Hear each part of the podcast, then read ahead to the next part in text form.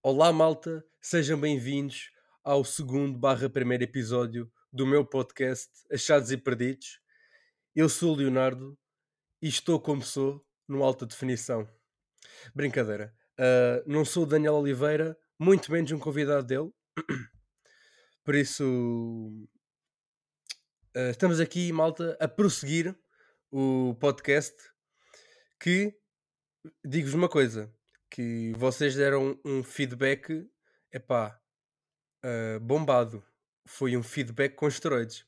Sinceramente, uh, muito obrigado a todos, aqueles que mandaram mensagem, àqueles que partilharam, uh, àqueles que deram retweet, àqueles que fizeram tudo para pa chegar a mais pessoas. Estão no coração às pessoas que, fizeram isso e às pessoas que mandaram mensagem, obviamente. Por isso, já sabem. Estamos aqui para. Vou dizer o primeiro episódio, porque o, o, o primeiro, primeiro foi o episódio zero, que foi a introdução. Se não ouviram, vão ouvir. Um, por isso, o primeiro episódio. Podemos dizer que é o primeiro episódio. E. Malta, sinto-me fresco. Sinto-me fresco em todos os sentidos.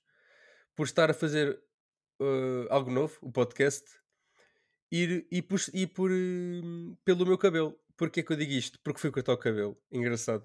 Fui cortar o cabelo um, e eu sinto que estou diferente. Eu acho que quando nós vamos cortar o cabelo, antes de mais, muito obrigado a quem me cortou o cabelo. Que não sei o que, é que eu estou a dizer isto, mas obrigado a quem me cortou o cabelo. Foi o Neves.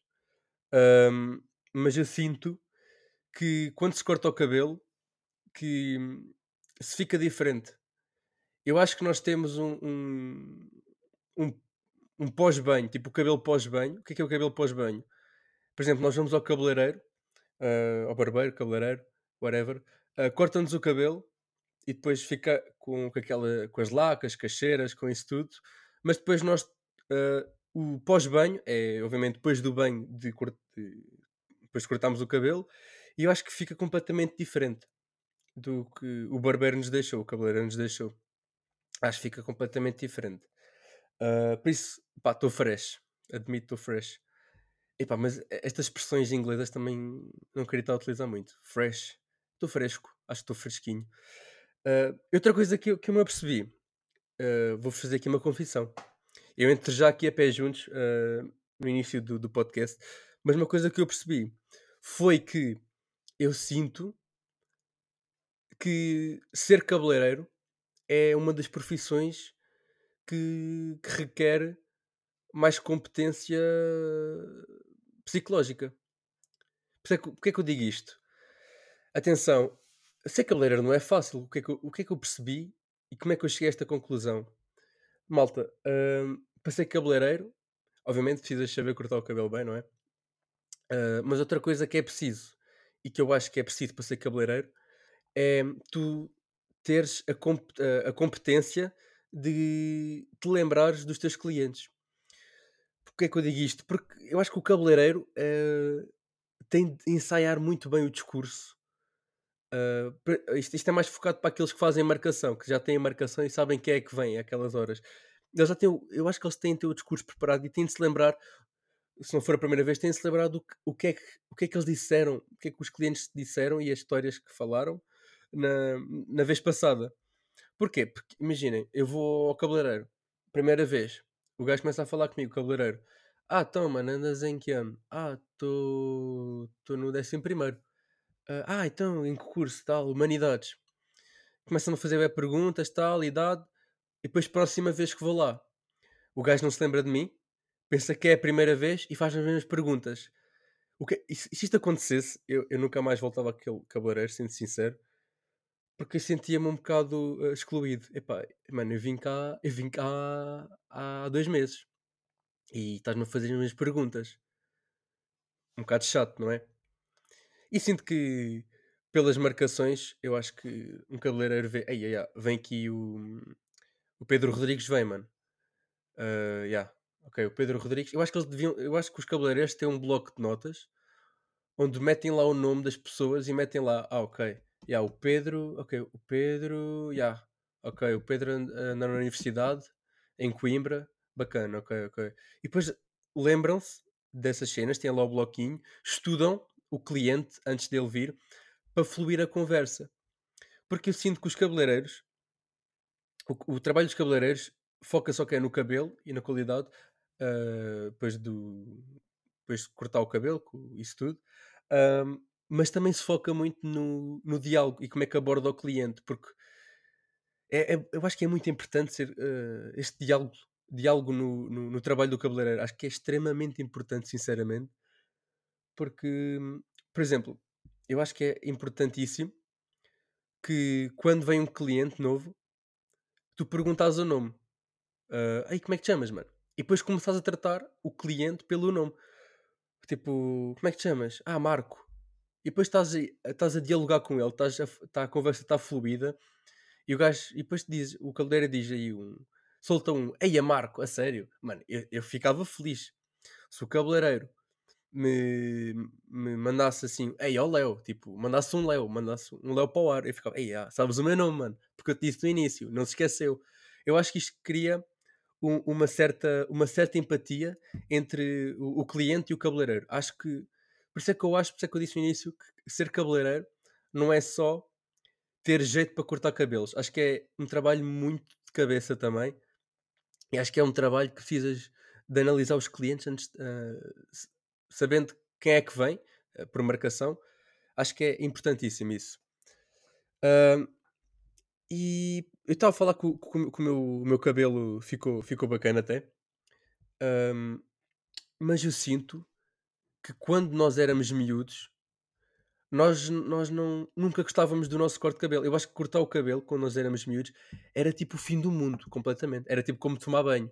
A minha mãe chamava: Ei, Leonardo, anda a tomar banho.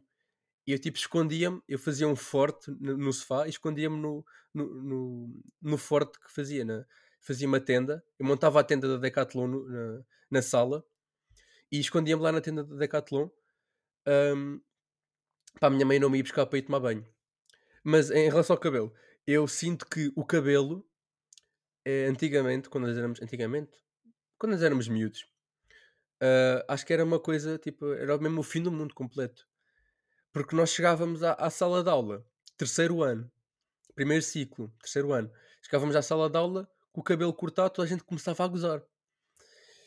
Toda a gente começava a gozar. Era tipo, ei, cortaste o cabelo, mano. Que estúpido. És ganda estúpido, mano. Cortaste o cabelo. Como é que é possível?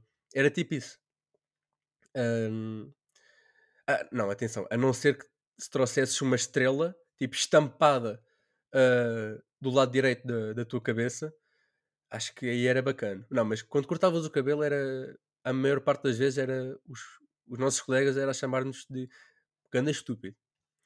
Mas outra coisa que muita gente, não sei, eu tenho a sensação que muita gente fazia, que era quando cortava o cabelo e pronto, tinha-se aquele medo de rejeição, entre aspas, metia-se o capuz.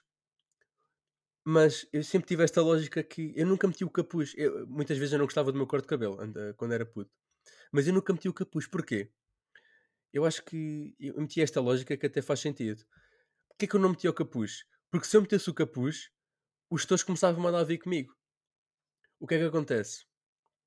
Toda a gente começava a olhar para mim. Tipo, Leonardo, tira o capuz. Não pode estar com o capuz dentro da sala de aula. E eu, ei, foda-se. Toda a gente começava a olhar para trás, a olhar para mim. E sentia-me aí observado. Sentia-me observado. Ah, por isso, mais pessoas iam estar com mais atenção. Ei, ah, o puto cortou o cabelo. O Leonardo cortou o cabelo, malta. Ganda estúpido. Outra vez. Ah, por isso é que eu acho que ah, não meti, eu não metia o capuz, simplesmente deixava. Obviamente não gostava, mas não metia o capuz para não chamar tanto a atenção. Acho que era também uma cena que estar discreto, discreto. Mas já, ah, isto era um medo que toda a gente tinha quando era criança. Toda a gente? Não, as raparigas não. Não, as raparigas. Sinto que não. É era mais os rapazes. Eu quando estou a fazer este diálogo é mais para os rapazes. Mas sim, acho que eram os medos. Medos de antigamente. Que, sinceramente, os medos de, que eu tinha quando era puto mudaram. Mas acho que os medos de antigamente os medos, os medos de antigamente que eu tinha moldam muito os meus medos do presente. O que é que eu quero dizer com isto? Por exemplo, eu, eu, eu sempre, eu sempre digo isto a, a- toda a gente. Eu, tenho, eu, só tenho medo de três coisas. Agora vou por partes. O primeiro medo que eu tenho, isto é completamente estúpido, mas é verdade, eu tenho medo disto. O primeiro medo que eu tenho é medo de dentes a cair. Yeah, isto é completamente estúpido o que eu estou a dizer, mas eu tenho medo de dentes a cair. E eu sinto que isto, este, este medo foi criado por uma situação que eu, que, eu, que eu tive quando era puto. E o que é que é esta situação que eu tive quando era puto? Foi, estava uh, a tomar banho, depois da minha mãe me tirar da, da tenda da Decathlon, estava uh, a tomar banho, tipo, acabei de tomar banho, tipo, de contra vontade, mas nós tínhamos todos aquela sensação de prazer depois de tomar banho. E ah, realmente tomar banho é grande cena. Mas depois no dia seguinte não queria tomar banho outra vez. Estava eu na tenda da Decathlon outra vez. Mas pronto, eu estava, uh, tinha acabado de tomar banho e, tipo, estava a chover em cima. Estava tipo a chover em cima e estavam aqui aquelas gotas finais. Já tinha fechado a água e estavam aqui aquelas gotas finais. E eu, como bom miúdo de, sei lá, 10 anos, 11 anos, estava, uh, ou até menos, não sei, uh, estava a olhar para cima e estava com a boca aberta para, as gotas caírem na minha boca. O que é que acontece? Eu mando um encontrão, mando, epá, dou um toquezinho com, com o meu braço, ou com o meu braço, ou já não sei, com a minha perna, não importa. Dei um toquezinho no fiozinho da. Epá, eu, fiozinho, acho que é o fiozinho, yeah. naquela merda do, do chuveiro. Um, aquilo desequilibra-se, aquilo cai literalmente nos meus dentes, tipo da frente, tipo, cai nos meus dentes da frente e eu simplesmente vi os meus dentes, em quatro dentes, uh, era sangue e dentes uh, a, a, rodar no ralo, tipo, a, a girar e pelo ralo abaixo.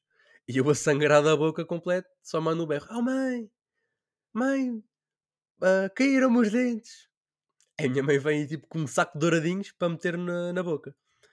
Yeah, um, por isso é que eu acho que esta é a situação que, que me levou a ter medo de dentes a cair. Porque eu já tive, malta, eu já tive, imenso, já tive imensos pesadelos de dentes a cair. Para mim, eu, eu, isto, não é, isto não é um sonho, isto é um pesadelo. Eu ter os dentes a cair. Porque eu sinto a minha gengiva, não sei, nos sonhos, nos pesadelos, eu sinto a, a minha gengiva, quando os dentes me caem. Os dentes caem-me completamente, tenho os dentes podres e os dentes caem-me. É, é um medo que eu tenho. É um medo que eu tenho deste, desta, dos dentes a cair. Dentes a cair.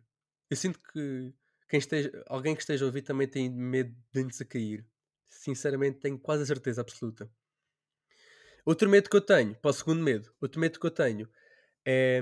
Epá, espero bem que o áudio não esteja muito. Uh, não esteja muito baixo. Eu estou a tentar falar bem, uh, falar alto, mas espero bem que o áudio não esteja muito baixo. Por isso, depois logo sei.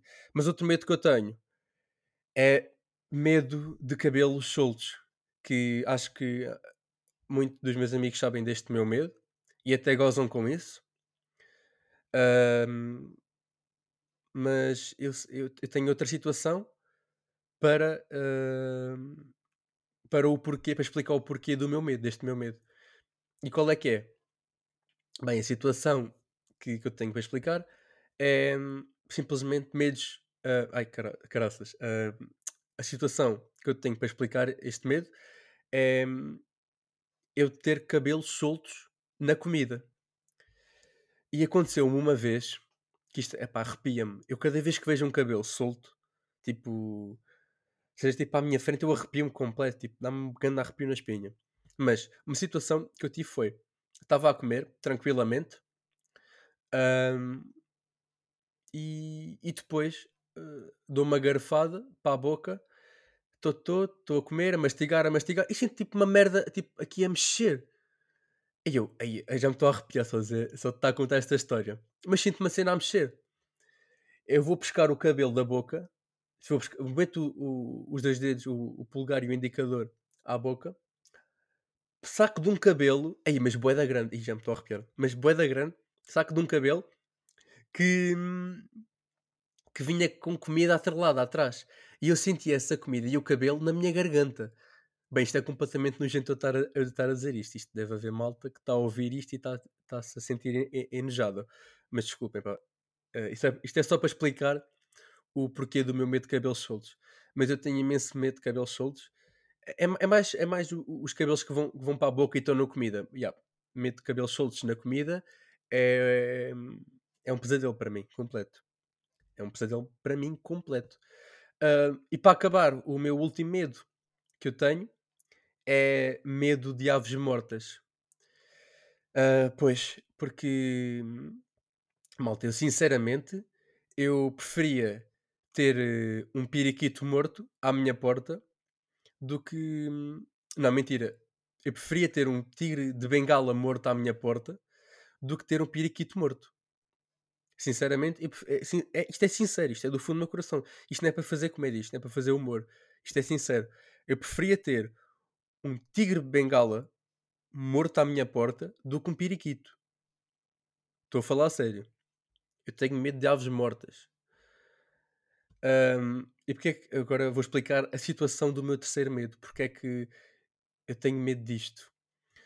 Ahm, bem, eu fazia, eu fazia voluntariado ahm, ali numa, numa, instituição que é o Ceras, que é de animais selvagens, e eu, aquilo é para. eu ia alimentar, já não sei o que é que eu ia alimentar, mas ia buscar comida. E eles têm lá um armazém que tem animais mortos, pronto, animais que, que- que morreram em acidentes, eh, que são, são utilizados para alimentar outros, outros animais. E eu disseram-me para abrir tipo uma, uma, uma geladeira. Assim, marca, foi marca. E como é que eu confundi, como é que eu confundi geladeira com uma arca? Mas pronto, foi uma, uma arca. Abri uma arca, abri a arca e abri a arca errada. E o que é que eu vejo quando abro a, a arca? Vejo tipo uma cegonha bué grande morta. E tipo, é, eu, eu aí fiquei perplexo, fiquei tipo a olhar para a cegonha e a pensar, bem, nunca mais. Pronto, e a partir daí comecei a, a- a ter nojo, a ter nojo não, a ter medo de aves mortas. Yeah, eu tenho imenso medo de aves, no- de aves mortas. Eu não gosto de nada. Nada, nada, nada, nada. Por isso é que eu nunca na vida uh, deixaria a minha mãe ter eh, um periquito ou um canário de estimação, que eu não. Depois quando o gajo morrer eu não vou. Eu não quero chegar a casa de um dia uh, de um longo dia de escola e ver o, o- canário morto ali na, na gaiola. Tipo, eu, eu desmaiava. Morria eu e o canário. Era. hum, Epá, este episódio está um bocado mórbido. Mas pronto, é a realidade. Eu estou apenas a dizer o que eu sinto. É verdade, malta, é verdade. Hum, pronto, já me soltei um bocadinho o primeiro episódio. Acho que até correu bem. Hum, acho que sim. Acho que agora vocês vão ficar a, ficaram a saber sobre os meus medos mais pessoais e estúpidos. Mas acho que sim, malta. Hum, é isso. Fiquem bem e saudinha aí para casa. Tchau, tchau.